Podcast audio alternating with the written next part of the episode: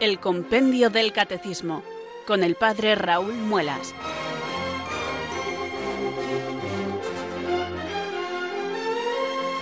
Muy buenas tardes queridos oyentes de Radio María, son las 4 o las 3 en Canarias. Aquí comienza una nueva edición del programa El Compendio del Catecismo de la Iglesia Católica. Reciban desde Talavera de la Reina un saludo muy cordial del Padre Raúl Muelas que un día más les habla desde estos micrófonos de Radio María, la radio de la Virgen, la fuerza de la esperanza. Sed todos bienvenidos.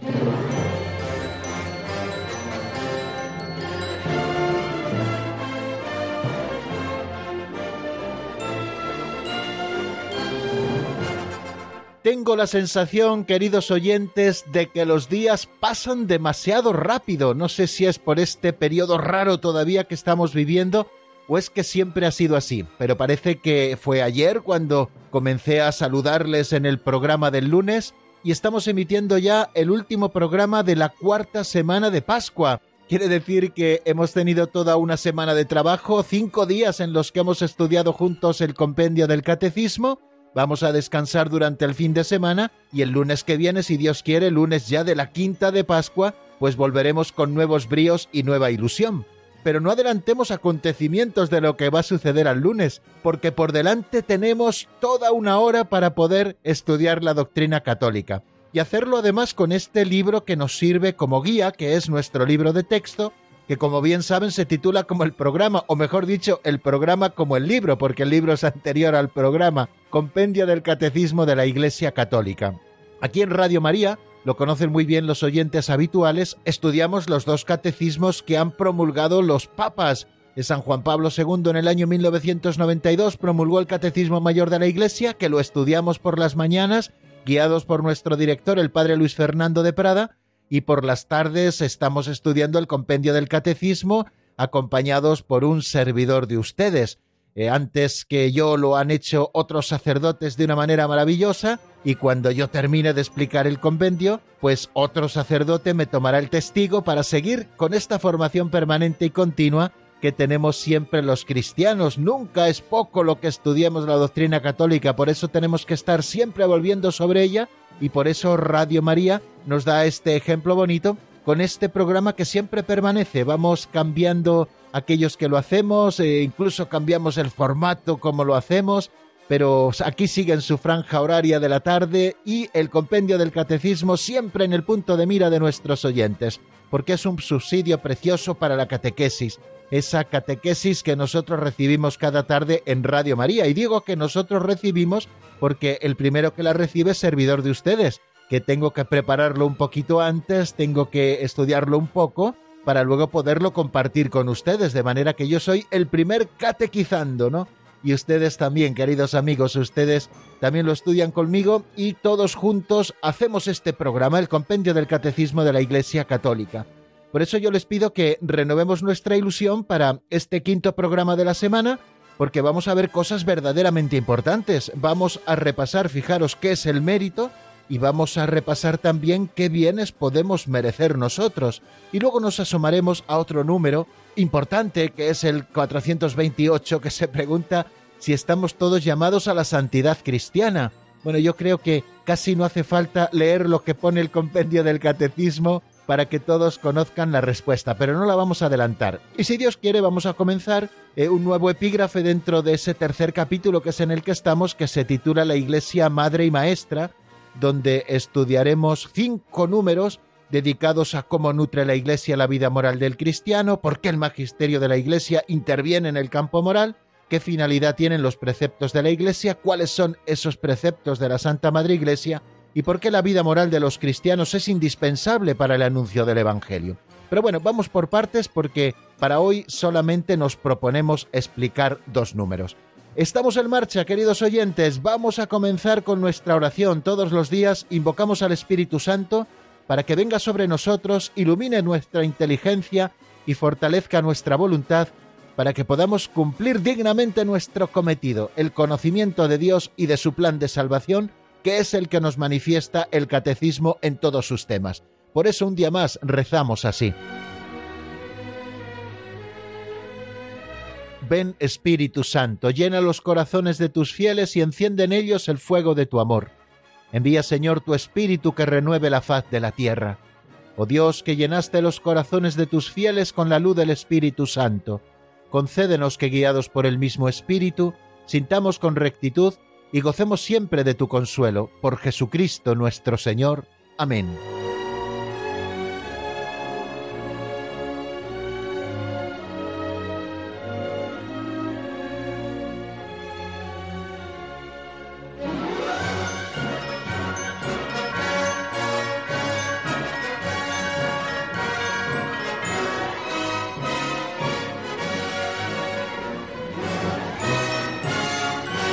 Continuamos, queridos oyentes, en la sintonía de Radio María. Les habla el Padre Raúl Muelas y saludo a los oyentes que se hayan incorporado.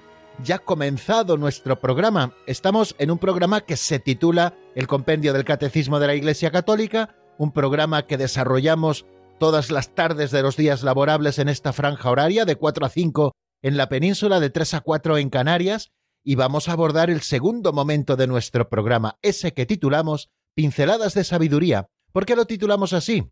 Pues porque nos servimos de un libro auxiliar publicado en los años 90 que escribió don Justo López Melús, sacerdote de feliz memoria, sacerdote operario y diocesano que fue director espiritual del Seminario Mayor de Toledo y que con pequeños capitulitos de apenas un minuto siempre nos da la posibilidad de hacer una reflexión práctica. Es nuestra catequesis práctica o también nuestro calentamiento catequético. Antes de abordar los números fuertes del compendio del catecismo, el ejercicio más potente que hacemos en el programa, pues siempre nos acercamos, vamos calentando un poco los músculos interiores con esta pequeñísima catequesis siempre práctica, a veces divertida, pero que nos hace pensar en cosas verdaderamente importantes y en las que debe aterrizar también la doctrina que conocemos. Vamos a por la de hoy que se titula Los niños nos miran.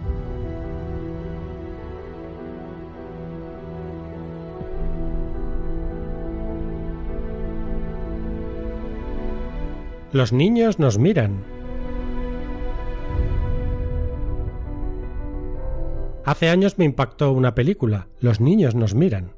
Cuando la madre estaba sola en casa, llegaba un hombre y el niño veía cosas que le desconcertaban. Cuando el padre estaba solo, llegaba una mujer y el niño veía cosas que no le gustaban nada. Ellos, ingenuos, creían que el niño no se daba cuenta, que no lo veía, pero veía más que suficiente para quedar triste y escandalizado. De nada servía que le dieran sus padres buenos consejos. Él intuía que algo olía a podrido como en Dinamarca. Un escritor recuerda que, siendo adolescente, su padre le dijo que no fuera nunca a un club nocturno. ¿Por qué? le preguntó. Porque verías cosas que no debes ver. Esto, cuenta el escritor, despertó mi curiosidad, y apenas tuve ocasión fui.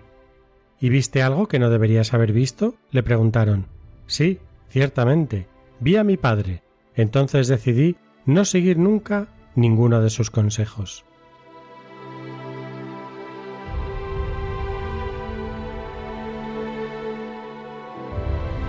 Hay una máxima en nuestro lenguaje castellano que dice que hay que predicar con el ejemplo, y es que verdaderamente las palabras pueden un poco mover el corazón, pero al final el ejemplo es el que arrastra.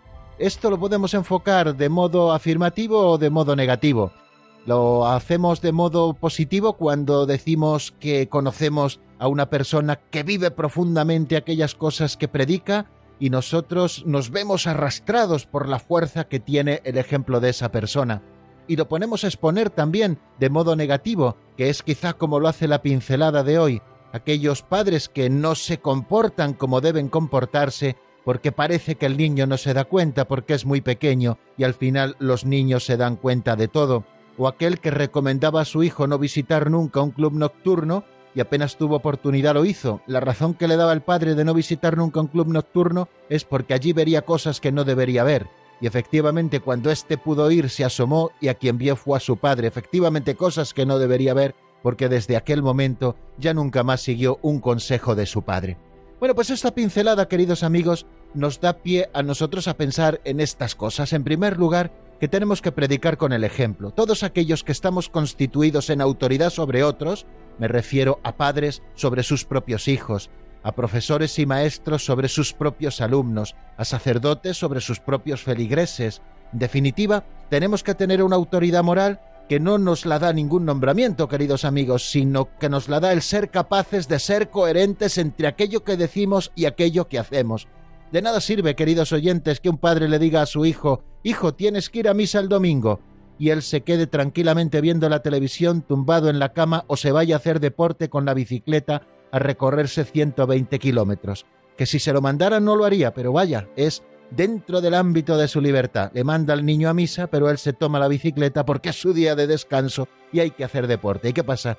¿Que el deporte espiritual es menos importante? Pues eso es lo que captará precisamente su hijo. Y luego no nos extrayemos si cuando llegue la edad en que el hijo comienza a ser adolescente, empieza a decir que él no quiere ir a misa. Quizá no se atreva a decir que no quiere ir a misa porque su padre no va a misa, sino que nos dirá que no quiere ir a misa porque su libertad, porque bla, bla, bla, porque todas esas cosas que se dicen cuando uno empieza su andadura un poco autónoma que es con la adolescencia. Y es que verdaderamente hay que predicar con el ejemplo. Si tú quieres que tu hijo tenga valores verdaderamente cristianos, empieza a practicar los valores cristianos tú. Ve tú a misa delante de él, como el buen pastor que va delante de las ovejas guiándoles en el camino. Ve tú por delante, ve abriendo brecha, ve abriendo un camino que luego tu hijo pueda recorrer. Y lo mismo que digo de los hijos, digo también de los alumnos. Eh, si los alumnos nunca ven a sus profesores, al menos en el instituto o en el colegio, con libros en la mano, eh, ir leyendo y viendo cómo se documentan sobre unas cosas, sobre otras, si no les ven inquietud intelectual, pues cómo van a pretender luego sembrar inquietud intelectual en sus alumnos. Si un maestro no prepara sus clases, porque bueno, si ya son cosas sabidas, porque es lo que vengo haciendo todos los años, pues al final irá entrando la rutina y no estará predicando con el ejemplo en la enseñanza de las ciencias humanas, que es la que le corresponde. Y lo mismo un sacerdote. Si un sacerdote no predica con el ejemplo, si nunca reza, si no celebra piadosamente, si él no recibe nunca el sacramento de la penitencia, o al menos los fieles no lo intuyen o no lo ven, pues evidentemente ese sacerdote no estará predicando con el ejemplo y por mucho que se desgañite desde el púlpito predicando todas estas cosas, pues los fieles no le seguirán. ¿Y por qué no le seguirán? Porque no está predicando con el ejemplo. Y luego también eh, esta pincelada, queridos amigos, me hacía pensar en una frase del Señor que nos dice en el Evangelio, ay de aquel que escandalice a uno de estos más pequeños, más le valdría no haber nacido, o más le valdría que le ataran una piedra de molino encajada en el cuello y que le arrojaran al mar. Fijaros lo peligroso y lo malvado y lo terriblemente duro que habla de él nuestro Señor, como es el escándalo, el escandalizar a estos más pequeños. Tenemos que tener mucho cuidado de no escandalizar, queridos amigos, y la mejor manera de no escandalizar es no es escondiéndonos de las fechorías o de los pecados que queramos cometer, sino que la mejor manera de no escandalizar es llevar una vida coherente con la fe que profesamos. Aquel que lleva una vida coherente, pues no escandalizará. Puede ser que alguna vez le malinterpreten alguna cosa, es verdad, y que esa mala interpretación pueda causar escándalo en algunos, eso también es verdad, pero él tendrá su conciencia bien tranquila porque él sabe que ha actuado rectamente en conciencia y que no ha hecho nada malo y podrá así explicarlo. Siempre habrá gente malévola que intente dar la vuelta a las cosas, que nos persigan, que nos calumnien, mil cosas. Esto siempre ocurre, pero no me refiero a esto, sino al escándalo de verdad. Tengamos cuidado, queridos amigos, aquellos que estamos constituidos, vuelvo a repetir, en autoridad sobre otros, sea del tipo que sea, de no escandalizar, y la mejor manera de no escandalizar es, como les digo, llevar siempre una vida coherente con la fe que profesamos y con aquellas cosas que estamos predicando. Y al hablar de predicar, no solamente me estoy refiriendo al mensaje evangélico, sino también a las virtudes humanas, esas que tratan de transmitirse en la educación. Si uno no es laborioso, evidentemente no podrá hablar con el ejemplo de que tiene que ser estudioso el chaval que está en su cuarto estudiando. Pues si, si ve que sus padres están todo el día con el móvil en la mano y lo único que tienen que hacer es atender al móvil y a las redes sociales y todo eso, pues ¿cómo van a pretender esos padres que el chico se siente en su mesa de estudio y se ponga a hacer los deberes? Pues el chaval, si tiene móvil o tiene tablet, pues estará moneando con el móvil o con la tablet. Ahora, si hay cierta disciplina y ve cierta disciplina en sus propios progenitores, en que el móvil no es lo primero, que lo primero son otras cosas y para el móvil hay un tiempo también para atenderlo, pero que no nos tiramos colgados de este instrumento todo el día, pues él aprenderá con el ejemplo lo que verdaderamente tiene que hacer. Pues queridos amigos, dos enseñanzas de la pincelada de hoy. Los niños nos miran. Primero, tenemos que predicar con el ejemplo. Segundo, mucho cuidado de escandalizar a uno de estos pequeños.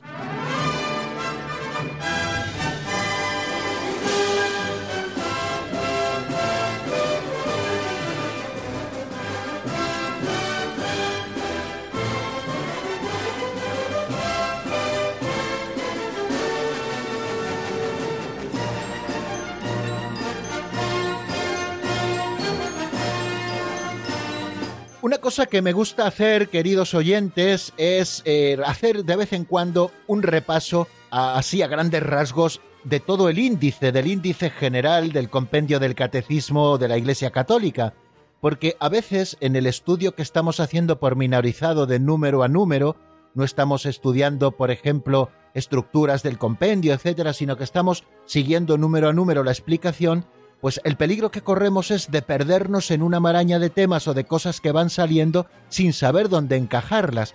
Para eso existe un instrumento en el compendio del catecismo que muchas veces no le hacemos mucho caso y sin embargo son más importantes de lo que parecen. Me estoy refiriendo a los índices generales. El índice general que se encuentra en la página 247 y donde desarrolla grandes rasgos toda la estructura del compendio del catecismo para que no nos perdamos, para que sepamos siempre dónde estamos y veamos que todo lo que estamos diciendo tiene relación con lo precedente y tiene relación con lo que va a venir. El compendio del catecismo tiene, al igual que el catecismo mayor de la Iglesia, cuatro partes. La primera parte se titula La profesión de fe, y esta primera parte tiene dos secciones. Ya la estudiamos hace mucho. La primera sección, creo, creemos, donde se estudia que el hombre es capaz de Dios, que Dios viene al encuentro del hombre con la revelación, cómo se transmite la revelación, Hablamos también de la Sagrada Escritura y un capítulo tercero que es la respuesta del hombre a Dios. Y la respuesta del hombre a Dios eh, se resume en esas dos expresiones, creo, porque es una respuesta personal y creemos porque es una respuesta que damos con la fe de la Iglesia. Después, la segunda sección de la primera parte estudia pormenorizadamente cada uno de los doce artículos del credo de los apóstoles. Está dividido en tres capítulos, los tres capítulos que hacen referencia el primero al Padre, el segundo al Hijo y el tercero al Espíritu Santo y al desarrollo de su obra en el mundo. Esta es la primera parte del compendio. La recuerdan todo lo referente a la fe y a la explicación del credo. Luego estudiamos una segunda parte que se titula La celebración del misterio cristiano. Esta segunda parte que tiene una primera sección que llamábamos Economía Sacramental y es un pequeño tratado sobre la liturgia, precioso, yo se lo recomiendo nuevamente que vuelvan sobre él de vez en cuando, Allí estudiamos el misterio pascual en el tiempo de la Iglesia, la liturgia que sobra de la Santísima Trinidad, el misterio pascual en los sacramentos de la Iglesia, y luego estuvimos estudiando la celebración sacramental del misterio pascual. Celebrar la liturgia de la Iglesia, quién celebra, cómo celebrar, cuándo celebrar, dónde celebrar, la diversidad litúrgica y la unidad del misterio. Bueno, pues todo eso de manera introductoria, y luego en la segunda sección estuvimos estudiando en tres capítulos los siete sacramentos y en un cuarto capítulo otras celebraciones litúrgicas como son los sacramentales y como son las exequias cristianas. Después empezamos una tercera parte del, compendio, una tercera parte que también tiene dos secciones, la tercera parte que se titula La vida en Cristo y donde se desarrolla la moral, ¿no? La primera parte, la vocación del hombre, la vida en el espíritu. Tres capítulos estamos estudiando precisamente en esta primera sección. Un capítulo primero, que era la dignidad de la persona humana, pues temas de moral fundamental. Un capítulo segundo, la comunidad humana. El hombre ha sido creado imagen y semejanza de Dios, pero ha sido creado también como un ser social, de manera que tenemos que estudiar la comunidad humana. Estudiamos el tema de la persona y la sociedad, la participación en la vida social, la justicia social, y después empezamos un capítulo tercero, que es en el que nos encontramos que se titula La salvación de Dios, la ley y la gracia. Hemos estudiado temas sobre la ley moral. Recuerdan, ¿no? ¿Qué es la ley moral? ¿Qué es la ley natural? ¿Recuerdan todo esto que hemos estado estudiando hace poquitos días? También hablamos de la ley antigua, también hemos hablado de la ley nueva. Y en este capítulo también hay un epígrafe que es gracia y justificación, que es precisamente en el que nos encontramos, y después la Iglesia Madre y Maestra. Y después en esta tercera parte se abre una gran segunda sección donde estudiaremos, en este caso en dos capítulos, los mandamientos de la ley de Dios. En un capítulo primero, aquellos mandamientos que se refieren directamente a Dios, primero, segundo y tercero, y luego en un capítulo segundo, amarás a tu prójimo como a ti mismo, que son los otros siete mandamientos que hacen referencia directa al prójimo. Y luego hay una cuarta parte en el índice general, ahí lo ven, en el compendio del catecismo, que se titula La oración cristiana.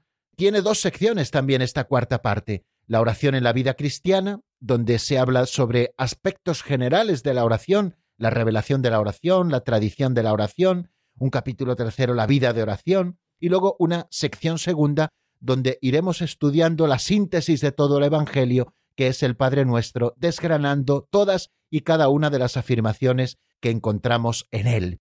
Bueno, pues este es, digamos, eh, eh, el índice general del compendio del catecismo. Pues nosotros nos encontramos dentro de la tercera parte, en la sección primera, en el capítulo tercero, y estamos en uno de los epígrafes o en uno de los títulos o de los artículos titulado Gracia y Justificación.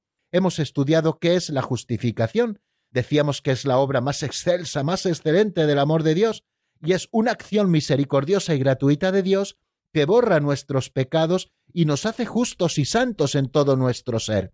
Decíamos también que somos justificados por medio de la gracia del Espíritu Santo, que la pasión de Cristo nos ha merecido y se nos ha dado en el bautismo. Estudiábamos luego qué es la gracia que justifica.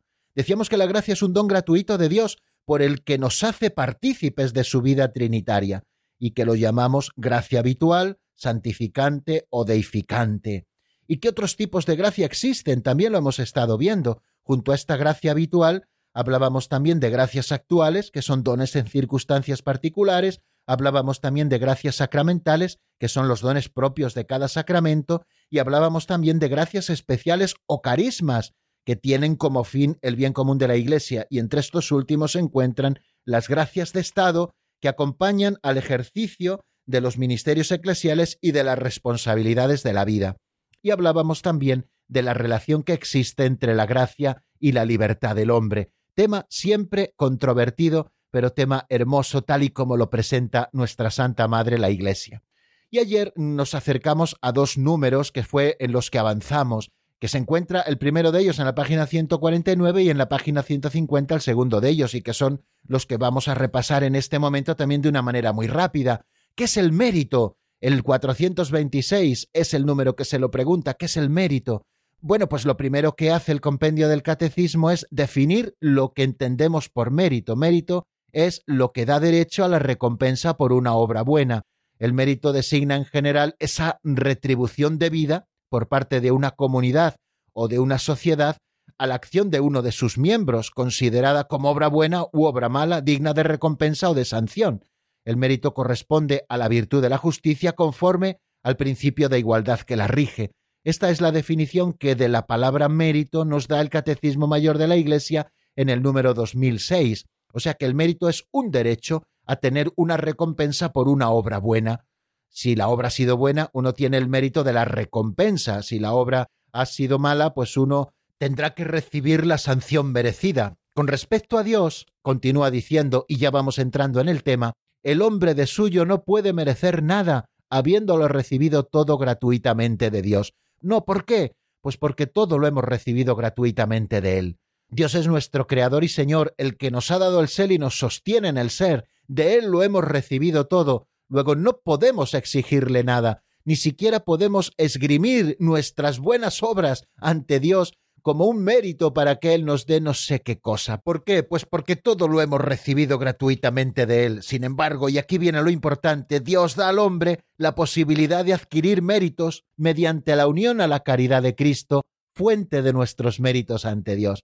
Quien realmente ha tenido méritos ante el Padre ha sido el Hijo Jesucristo, que se ha encarnado y con su obediencia nos ha ganado el que nosotros también, uniéndonos a la caridad con Cristo, podamos tener méritos ante Dios, porque Dios mismo así nos lo concede.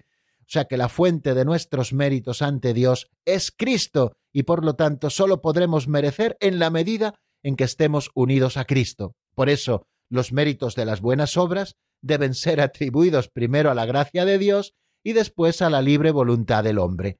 Creo que nos lo deja muy claro este número 426. El mérito del hombre ante Dios en la vida cristiana proviene de que Dios ha dispuesto libremente asociar al hombre a la obra de su gracia. De ahí viene el mérito, que Dios ha dispuesto a asociar al hombre a la obra de su gracia. Y continúa diciéndonos el Catecismo Mayor, la acción paternal de Dios es lo primero, por tanto, en cuanto que Él impulsa, y el libre obrar del hombre es lo segundo, en cuanto que éste colabora, de suerte que los méritos de las obras buenas deben atribuirse a la gracia de Dios en primer lugar, y al fiel seguidamente. Por otra parte, el mérito del hombre recae también en Dios, pues sus buenas acciones proceden en Dios de las gracias prevenientes y de los auxilios del Espíritu Santo.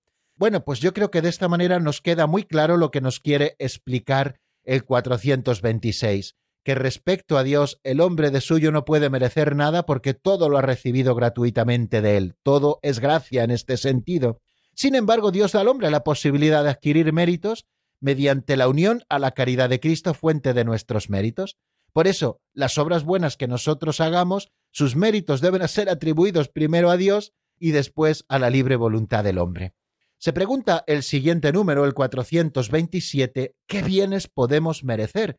Si existe la posibilidad de mérito, uniéndonos a Cristo Jesús y a su caridad, ¿qué bienes son los que podemos merecer? Y nos dice la siguiente expresión, bajo la moción del Espíritu Santo, podemos merecer para nosotros mismos o para los demás las gracias útiles para santificarnos y para alcanzar la gloria eterna, así como también los bienes temporales que nos convienen según el designio de Dios. Nadie puede merecer la gracia primera que está en el origen de la conversión y de la justificación. Bueno, pues como ven, eh, si nosotros analizamos un poquito lo que nos dice este número 427, es que nosotros podemos merecer, siempre bajo la moción del Espíritu Santo, para nosotros mismos o para los demás, las gracias útiles para santificarnos y para alcanzar la gloria eterna. O sea que nosotros podemos merecer estas gracias bajo la moción del Espíritu Santo, esas gracias que son para nuestra santificación y que son para alcanzar en definitiva el cielo. También podemos merecer bienes temporales que nos convengan según el designio de Dios.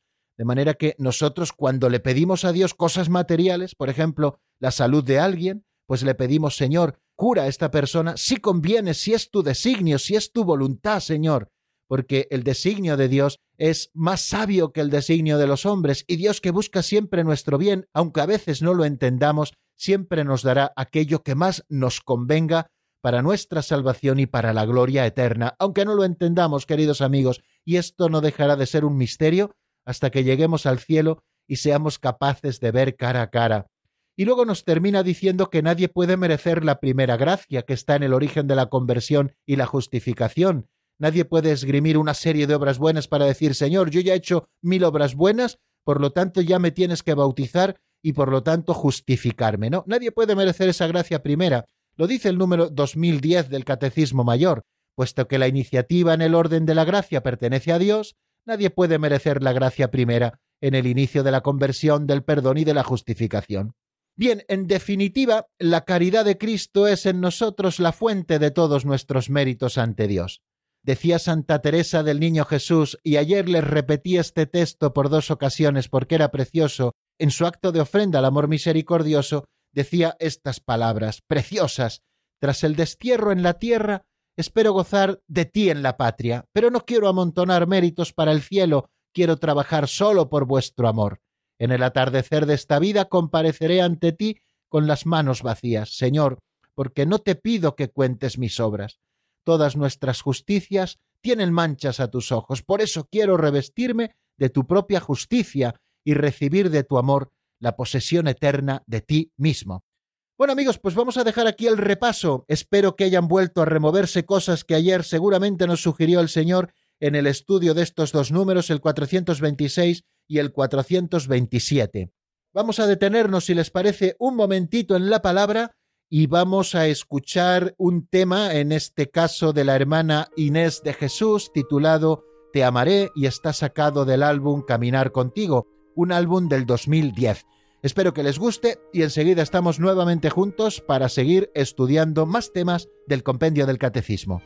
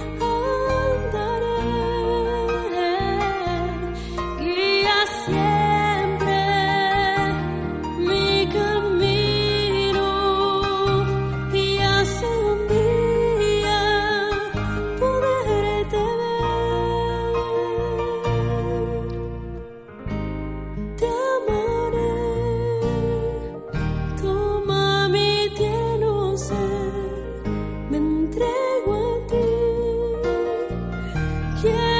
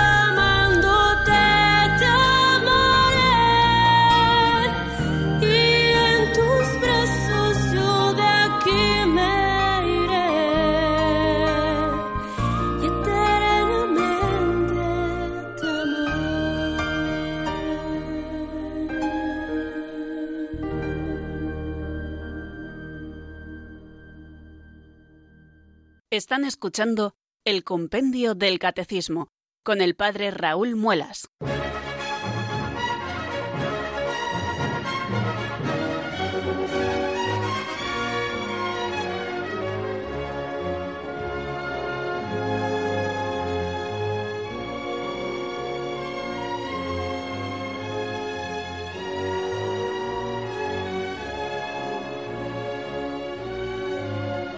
Continuamos, queridos amigos, en la sintonía de Radio María. Estamos en el programa El Compendio del Catecismo, como nos decía esa locución, y les habla desde Talavera de la Reina el padre Raúl Muelas, que vuelve a saludarles, por si acaso alguno se ha ido incorporando a lo largo de estos últimos minutos. Vamos a abordar el cuarto momento de nuestro programa que dedicamos al avance de doctrina. Todos los días hacemos repaso de dos números y estudiamos dos números nuevos que luego volvemos a repasar en el siguiente programa. Bueno, pues vamos a por el primer número del avance de doctrina. Es el 428, con el que se cierra un epígrafe titulado Gracia y Justificación. ¿Y qué es lo que se pregunta por último este número 428 a propósito de estos temas de la justificación, la gracia que justifica, las gracias actuales, las gracias especiales, las gracias sacramentales, la relación entre la gracia y la libertad, el tema del mérito que hemos estado estudiando y qué bienes podemos merecer, ¿qué es lo último que se pregunta? Pues si estamos todos llamados a la santidad cristiana. Creo que es importante esta pregunta. Creo que todos sabemos la respuesta, pero vamos a ver qué es lo que nos dice y cómo nos lo dice el compendio en la voz de Marta Jara.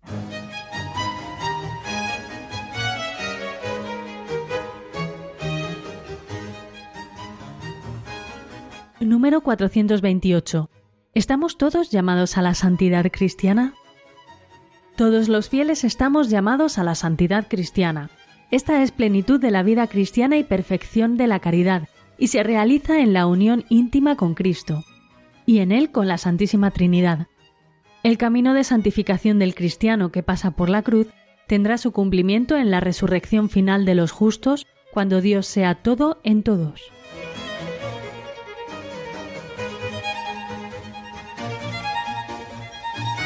Pues para que no quede ninguna duda, queridos oyentes, en la primera frase de respuesta a ese número 428 ya está todo dicho.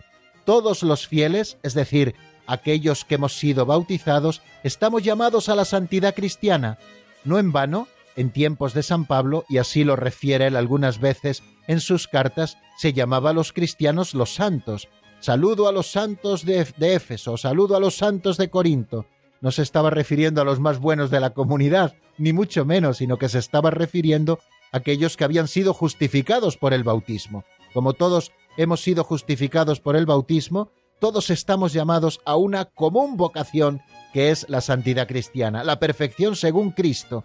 Y la santidad cristiana, como nos recordaba Santa Teresa, no es que se cuenten muchas obras buenas que nosotros hayamos hecho, que al final todas serán imperfectas si no les ha asistido la gracia de Dios o si no nos ha concedido la gracia al poder hacerlas, sino el poder estar identificados con Cristo Jesús, que es la santidad personificada. Todos los fieles, por tanto, estamos llamados a la santidad cristiana. Esta es la plenitud de la vida cristiana y perfección de la caridad. La santidad es la plenitud de la vida cristiana y la perfección de la caridad, y se realiza en la unión íntima con Cristo y en Él con la Santísima Trinidad. Sea que la santidad cristiana se realiza cuando estamos íntimamente unidos con Cristo y desde Cristo con el Padre y el Espíritu Santo, o sea, con la Santísima Trinidad.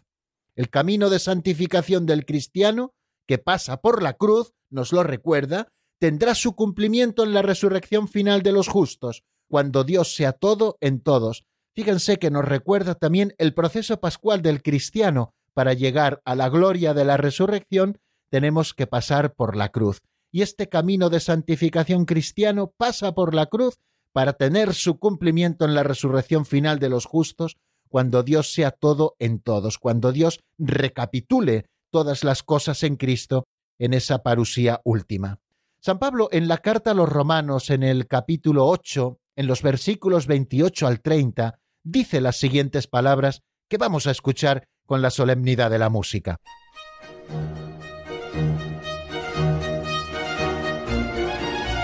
Sabemos que en todas las cosas interviene Dios para bien de los que le aman. A los que de antemano conoció, también los predestinó a reproducir la imagen de su Hijo, para que fuera Él el primogénito entre muchos hermanos. Y a los que predestinó, a esos también los llamó, y a los que llamó, a esos también los justificó, a los que justificó, a esos también los glorificó.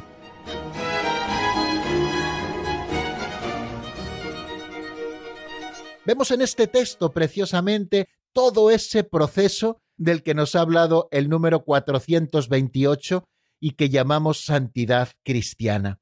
El Concilio Vaticano II, en la Constitución Dogmática Lumen Gentium, en el número 40, nos recuerda lo siguiente: todos los fieles de cualquier estado o régimen de vida son llamados a la plenitud de la vida cristiana y a la perfección de la caridad.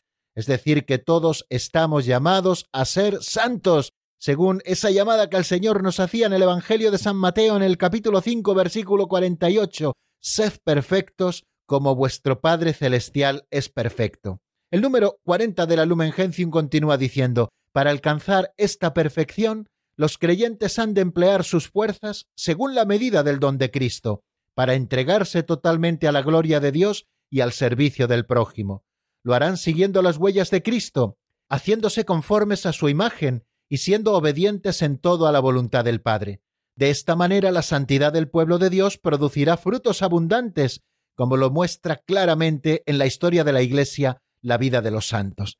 Por eso, queridos amigos, tengamos muy claro que todos estamos llamados a la santidad, que la santidad no es cosa de monjas, ni de monjes, ni de frailes, ni de curas, es cosa de todos, de casados, de solteros, de viudos, de jóvenes, de mayores, todos los fieles, todos los que hemos sido bautizados. Cualquiera que sea nuestro estado de vida y cualquiera que sea nuestra vocación, estamos llamados a esa plenitud de la vida cristiana y a la perfección en la caridad. Y para alcanzar esta perfección, hemos de emplear nuestras fuerzas, claro que sí, es nuestro modo de colaborar con la gracia y emplear nuestras fuerzas según la medida del don de Cristo, y de esta manera entregarnos totalmente a la gloria de Dios y al servicio del prójimo. Y lo haremos siguiendo las huellas de Cristo, haciéndonos conformes a su imagen y siendo obedientes en todo a la voluntad del Padre. Esta es la clave, queridos amigos, de la santidad. Por eso lo llamamos santidad cristiana, porque consiste en seguir las huellas de Cristo, porque consiste en que el Espíritu Santo reproduzca en nuestro corazón el corazón de Cristo, porque seamos imagen conforme a la imagen original que es Cristo, porque somos obedientes como Cristo lo ha sido y ha sido su gran ejemplo al Padre y a su voluntad. De esta manera, la santidad del pueblo de Dios, como nos dice el concilio, el Lumen Gentium 40 que les decía antes, producirá frutos abundantes, como lo muestra claramente en la historia de la Iglesia la vida de los santos. Son los que hacen avanzar a la Iglesia, son verdaderamente nuestra avanzadilla. Los más avanzados en la Iglesia son los más santos. La Iglesia se renueva por la santidad y produce frutos por la santidad de sus hijos. Por eso, como todos los fieles estamos llamados a la santidad, en la medida en que nos tomemos en serio esto que el Señor quiere concedernos, pues la Iglesia irá dando sus frutos. El progreso espiritual, nos dice también el Catecismo Mayor de la Iglesia, y creo que es interesante que lo tengamos a la vista, tiende a la unión cada vez más íntima con Cristo.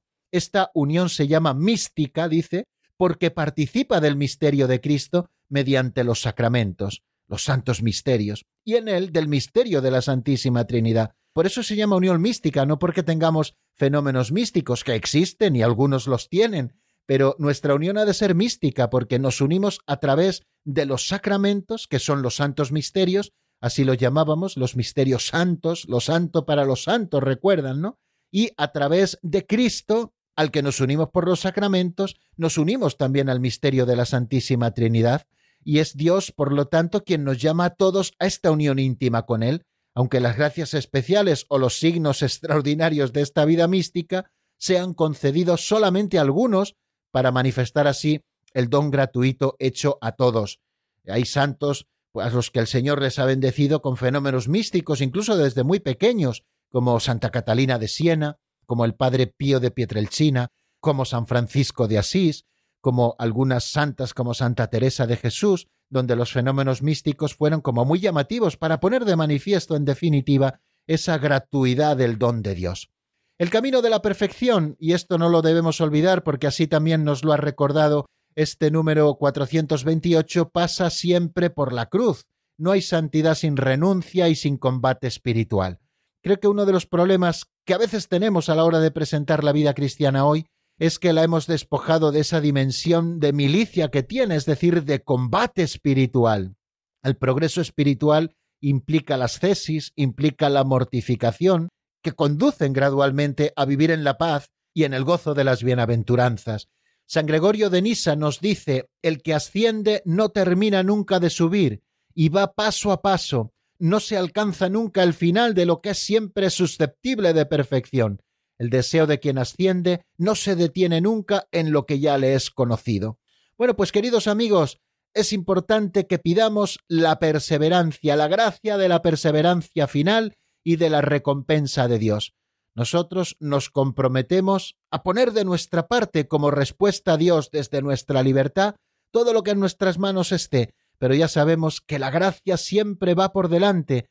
Por eso hoy le pedimos también al Señor la gracia de la perseverancia final y de la recompensa de Dios por las obras buenas realizadas con su gracia en comunión con Jesús. Siguiendo la misma norma de vida, nos recuerda el Catecismo Mayor de la Iglesia, los creyentes comparten la bienaventurada esperanza de aquellos a los que la misericordia divina congrega en la ciudad santa, la nueva Jerusalén, que baja del cielo de junto a Dios, engalanada como una novia ataviada para su esposo. Bonito número, ¿verdad? El 428 que nos recuerda que todos estamos llamados a la plenitud cristiana, a la vida cristiana, a la santidad. Esta es la plenitud de la vida cristiana, la santidad y de la perfección de la caridad, y se realiza por nuestra íntima unión con Cristo a través de los sacramentos y desde Cristo y con Cristo con la Santísima Trinidad. Por eso decimos que es una unión mística. Y el camino de la santificación, no lo olviden nunca, queridos oyentes, pasa por la cruz y pasa también por las cesis y pasa por la mortificación, porque vamos ascendiendo y el ascenso siempre supone un esfuerzo, pues esa es nuestra colaboración a la vida de la gracia. Y terminamos, queridos oyentes, con este número pidiendo esa gracia de la perseverancia final y de la recompensa de Dios. Pues dejamos aquí de momento este número y vamos a escuchar otro tema musical, en este caso de Jessica Maritus, que se titula Nueva Vida y que está sacada del álbum No apagaré mi voz. La escuchamos y enseguida estamos nuevamente juntos para comenzar un nuevo epígrafe, ¿Cómo nutre la Iglesia la vida moral del cristiano?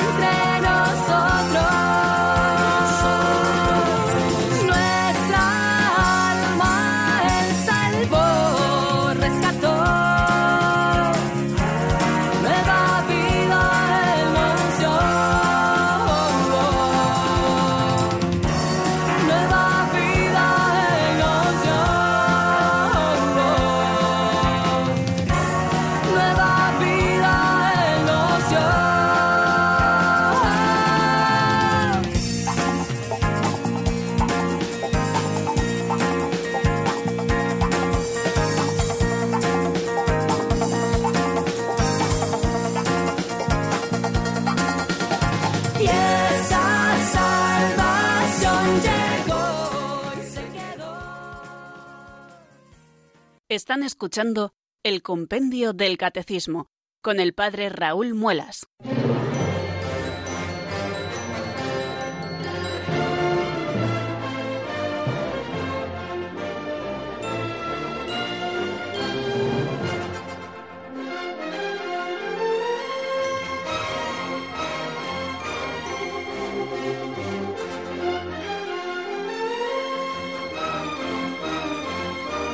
Bien, queridos amigos, como es poquito tiempo el que nos queda, no me voy a entretener mucho en prolegómenos. Ya saben que estamos comenzando un nuevo artículo que se titula La Iglesia Madre y Maestra. Y el primero de los números de este artículo, de este epígrafe, se pregunta cómo nutre la Iglesia la vida moral del cristiano. Vamos a ver qué es lo que nos cuenta en la voz de Marta Jara.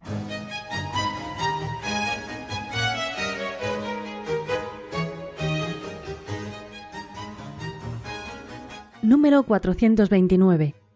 ¿Cómo nutre la Iglesia la vida moral del cristiano? La Iglesia es la comunidad donde el cristiano acoge la palabra de Dios y las enseñanzas de la ley de Cristo. Recibe la gracia de los sacramentos. Se une a la ofrenda eucarística de Cristo transformando así su vida moral en un culto espiritual. Aprende del ejemplo de la santidad de la Virgen María y de los santos.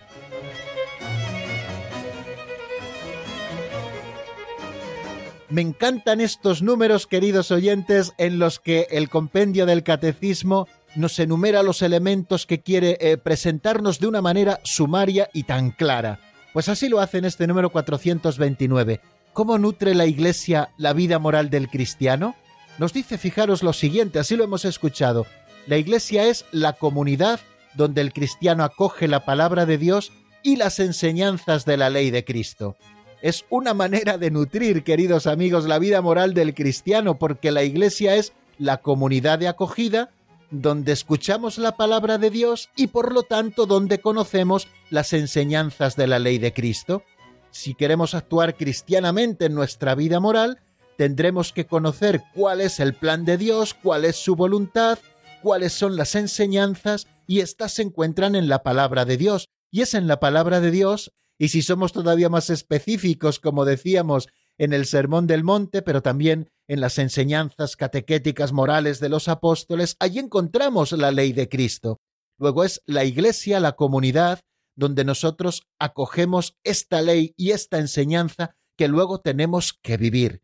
Segunda cosa que nos dice, el cristiano recibe la gracia de los sacramentos en la Iglesia, y los sacramentos son los que posibilitan, con sus gracias especiales, el que nosotros podamos vivir rectamente. Necesitamos nutrirnos del Señor, necesitamos que Él perdone nuestros pecados, nos reconcilie con Dios y con la Iglesia, nos fortalezca para la lucha, necesitamos que Él nos justifique, necesitamos que Él cure nuestra alma y cure también nuestro cuerpo. Ahí tienen todos los sacramentos, los van renovando, pues es en la Iglesia donde recibimos la gracia de los sacramentos se une a la ofrenda eucarística de Cristo, transformando así su vida moral en un culto espiritual. Qué importante es esta frase y qué pena que no tengamos tiempo hoy, aunque ya el lunes, si Dios quiere, volveré un poquito sobre ella para explicarla. Fijaros que en la ofrenda eucarística de Cristo, nosotros, al unirnos a Cristo, al comulgarle debidamente dispuestos, transformamos nuestra vida moral, eso que tratamos de hacer bien en cada una de las cosas de nuestra vida, nuestras obras buenas, las transformamos así en un culto espiritual. Fíjense cuando hacemos el examen de conciencia si ustedes hacen el del apostolado de la oración. Por el corazón inmaculado de María me consagro a tu corazón y me ofrezco contigo al Padre en el santo sacrificio del altar, con mi oración y mi trabajo, sufrimientos y alegrías de hoy, en reparación de nuestros pecados y para que venga a nosotros tu reino. O sea que en el santo sacrificio del altar unimos toda nuestra vida para que sea una ofrenda al Padre, nuestra vida moral se transforma, por lo tanto, en la Eucaristía en un culto espiritual. Y en la Iglesia aprendemos el ejemplo de la santidad de la Virgen María y de los santos. Fijaros que una de las cosas que siempre ha recomendado la Iglesia y la sana doctrina es la lectura de las vidas de los santos, y no solamente como un entretenimiento espiritual, sino como una manera de conocer los ejemplos que nuestros hermanos mayores nos han dado en el camino hacia el cielo, Recuerdo una biografía que existe de San Manuel González de don Rafael Palmero Ramos que se titula Camino Abierto, creo recordar, estoy citando de memoria.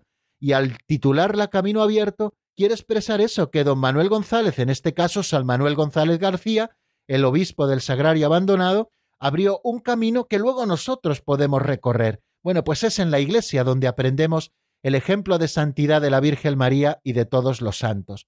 Fijaros qué cosas tan bonitas nos dice este número 429 con el que terminamos toda esta semana de trabajo. Queridos amigos, si Dios quiere, aquí estaremos el próximo lunes en el mismo lugar, en Radio María, a la misma hora, a las cuatro de la tarde en la península, a las tres en Canarias. La bendición de Dios Todopoderoso, Padre, Hijo y Espíritu Santo, descienda sobre vosotros y permanezca para siempre. Amén. Hasta el lunes, si Dios quiere, amigos.